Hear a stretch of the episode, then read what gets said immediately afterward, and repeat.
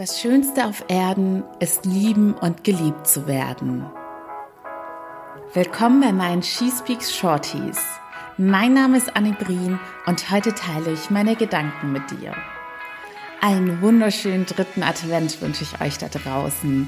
Ich hoffe, ihr habt schon schön weihnachtlich dekoriert. Ich hatte ja zu Beginn der Adventszeit auf Instagram geteilt, dass es wissenschaftlich erwiesen ist, je früher man weihnachtlich dekoriert, desto glücklicher ist man. Also, wenn ihr noch nicht losgelegt habt, dann jetzt raus mit der Weihnachtsdeko. Also raus aus den Kartons, nicht aus der Wohnung. Und heute möchte ich euch erklären, das habe ich auch schon länger auf Instagram angekündigt, warum ich ein absoluter Weihnachtsfan bin und Weihnachten für mich einfach so einen ganz besonderen Zauber mit sich bringt. Denn wenn du mich schon so ein bisschen kennst, dann weißt du, dass mir das Thema Liebe schenken ganz besonders am Herzen liegt und dass ich auch absolut überzeugt davon bin und es genau so in meinem Leben erlebt habe. Je mehr Liebe du gibst und schenkst, desto mehr Liebe wirst du auch zurückbekommen und empfangen.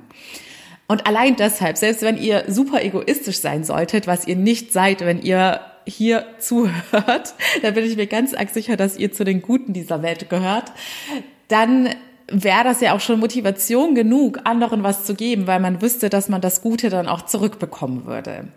Und ich denke mal, die meisten von euch wissen, dass Weihnachten das Fest der Liebe ist und achten vielleicht auch wirklich in dieser Zeit, weil man viel sentimentaler wird durch die Musik, durch die Dekoration und irgendwie sind die Menschen auch ein bisschen freundlicher, besser gelaunt und herzlicher.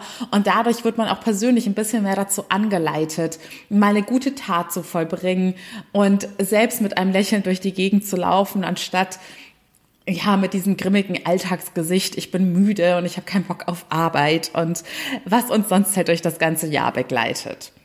Für mich persönlich hat Weihnachten diesen besonderen Zauber einen extrem hohen Stellenwert, weil ich in den letzten Jahren sehr oft um das Weihnachtsfest herum teilweise meine allerschlimmsten Zeiten in meinem Leben hatte. Es sind ganz schlimme Dinge passiert. Ich habe wertvolle Menschen verloren. Also ich rede hier jetzt auch von Todesfällen und nicht nur dadurch, dass ich die Wege getrennt haben. Und das war unmittelbar in der Weihnachtszeit oder kurz vor Weihnachten. Und genau weil ich diese Erfahrung hatte, weil nicht immer alles tippitoppi und super schön um Weihnachten rum war, habe ich in dieser Zeit gelernt, dass das einzig wahre, was wirklich zählt, die Liebe ist. Denn in diesen Zeiten bin ich so eng mit meiner Familie zusammengekommen, mit meinen liebsten Menschen. Wir haben noch viel mehr Liebe geteilt und das hat mir einfach gezeigt, dass Liebe stärker ist als alles andere auf dieser Welt. Egal, was dir Schlimmes widerfährt, wenn du die Liebe trotzdem wachsen lässt und nicht die negativen Emotionen wie Wut, Frustration und Trauer dein Leben dominieren lässt, sondern immer der Liebe ein bisschen mehr Macht in deinem Leben gibst als allem anderen, dann wird dir immer wieder Gutes widerfahren. Und egal wie dunkel die Zeiten sind, wenn du Liebe schenkst, ist das sozusagen wie ein Licht am Ende des Tunnels. Du spürst, dass es Hoffnung da draußen gibt, dass es noch bessere Zeiten geben wird. Und es hat trotzdem immer noch alles in deinem Leben einen Sinn.